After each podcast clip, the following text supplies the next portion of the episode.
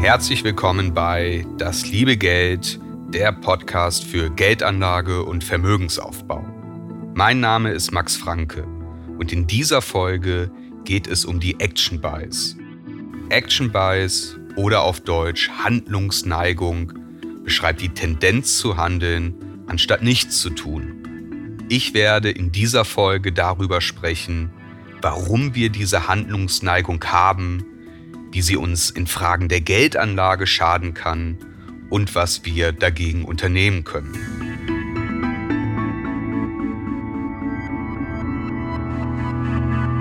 Action Buys, der Drang zu Aktivität, zum Handeln, entsteht oft in unsicheren Situationen. Dabei gibt das Handeln ein Gefühl der Kontrolle, obwohl das Handeln eher nutzlos oder sogar schädlich sein kann.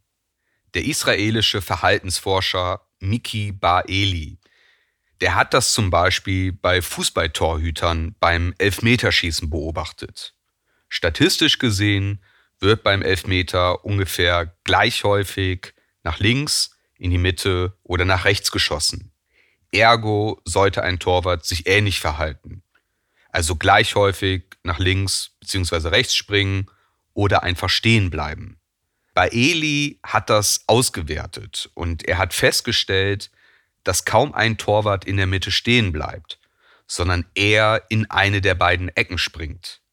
Wenn nun aber ein Drittel der Elfmeter in der Mitte des Tores platziert wird, ein Torwart aber weniger als ein Drittel der Elfmeter in der Mitte stehen bleibt, sondern nach links bzw. rechts springt, dann reduziert er die Wahrscheinlichkeit, möglichst viele Elfmeter zu halten. Mit Blick auf die Wahrscheinlichkeitsverteilung wäre es die optimale Strategie für den Torwart, einfach in der Mitte stehen zu bleiben. Doch die Action Bias motiviert ihn dazu, in eine der beiden Ecken zu springen. Er vollzieht eine chancenreduzierende Handlung. Und Action Bias lässt sich in vielen Situationen beobachten. Wenn eine Website lange braucht, um zu laden, dann neigen wir dazu, sie immer wieder neu zu laden. Wenn Menschen an einer Ampel oder vor einem Aufzug warten, dann drücken sie oft mehrmals hintereinander das Knöpfchen, als wenn das den Prozess beschleunigen würde.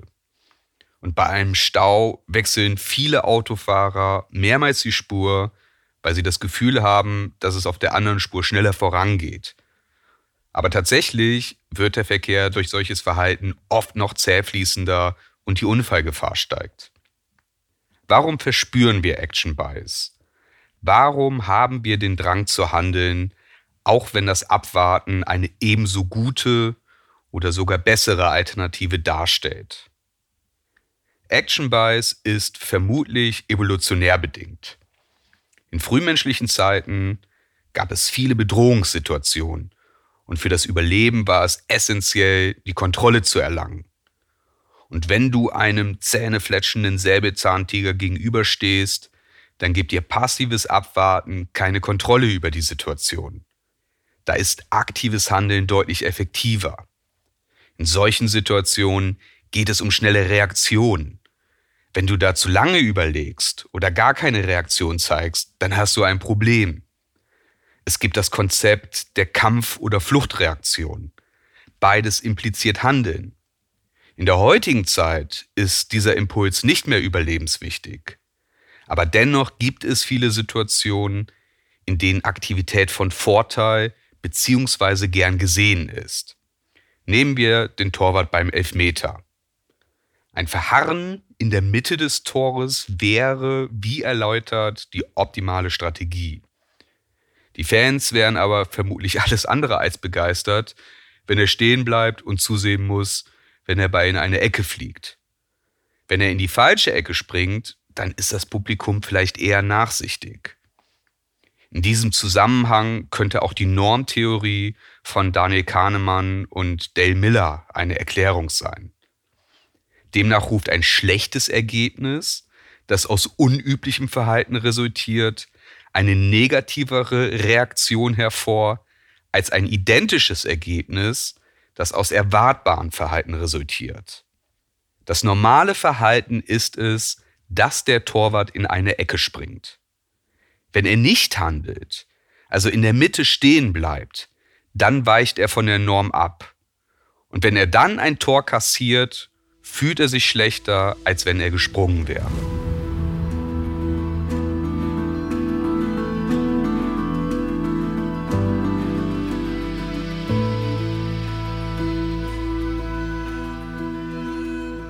Action Buys kann auch durch Börsennachrichten oder Kursbewegungen an den Aktienmärkten provoziert werden, sodass wir uns zum Handeln genötigt sehen. Sie kann aber ebenfalls an den eigenen Charaktereigenschaften oder an den eigenen Lebenserfahrungen liegen. Eine selbstbewusste Person könnte den eigenen Einfluss oder die eigenen Fähigkeiten überschätzen. Dazu habe ich in Folge 29 über Aktienrückkäufe am Beispiel von erfolgreichen Managern gesprochen. Einige Top-Manager zeichnen sich durch Charaktereigenschaften wie Angriffslust und ein übermäßig großes Ego aus. Das könnte dazu verleiten, waghalsige Geschäfte abzuschließen. Und weil ein Manager von sich und seiner Kompetenz derart überzeugt ist, übersieht er negative Aspekte oder Risiken, die eigentlich gegen den Deal sprechen. Er schafft es nicht, seine Handlungen objektiv zu bewerten. Und man kann das auch am Finanzmarkt immer wieder beobachten. Anlegerinnen und Anleger überschätzen sich und ihre Fähigkeiten. Zum Beispiel in der Vorhersage, welche Aktie sich besonders gut oder schlecht entwickeln wird. Und das verleitet sie zum Handeln. Vielleicht geht das mal gut. Nicht selten führt das aber zu schlechten finanziellen Entscheidungen wobei es besser gewesen wäre, die Füße stillzuhalten. Oder sie gehen hohe Risiken ein und sie tätigen Investitionen, die eher nicht so gut sind. Überhaupt ist Action Buys oft am Werk, wenn Anleger Entscheidungen treffen in der Meinung, dass sie wissen, wie sich die Zukunft entwickelt. Tatsächlich haben sie meist nicht die notwendigen Informationen, um die Zukunft vorherzusagen. Somit ist die Wahrscheinlichkeit hoch, dass sie mit ihrer Prognose falsch liegen. Action Bias kann ebenfalls dazu führen, dass eine Entscheidung eher impulsiv und mit kurzfristigem Blick gefällt wird, während die langfristigen, womöglich negativen Implikationen vernachlässigt werden. Stichwort Instant Gratification aus Folge 6. Man gibt dem Handlungsdrang nach, das unmittelbare Bedürfnis ist befriedigt, aber langfristig hat man einen finanziellen Schaden. Über Lebenserfahrungen und wie sie das eigene Denken und Verhalten prägen, habe ich in Folge 26 gesprochen. Ein Anleger hat in der Vergangenheit eine Aktie womöglich nicht gekauft, die dann eine phänomenale Entwicklung genommen hat. Und nun sieht er eine vielversprechende Gelegenheit und er ist anfällig für Action Buys. Also er trifft die Entscheidung, er wird aktiv, um die Erfahrung der Vergangenheit zu vermeiden.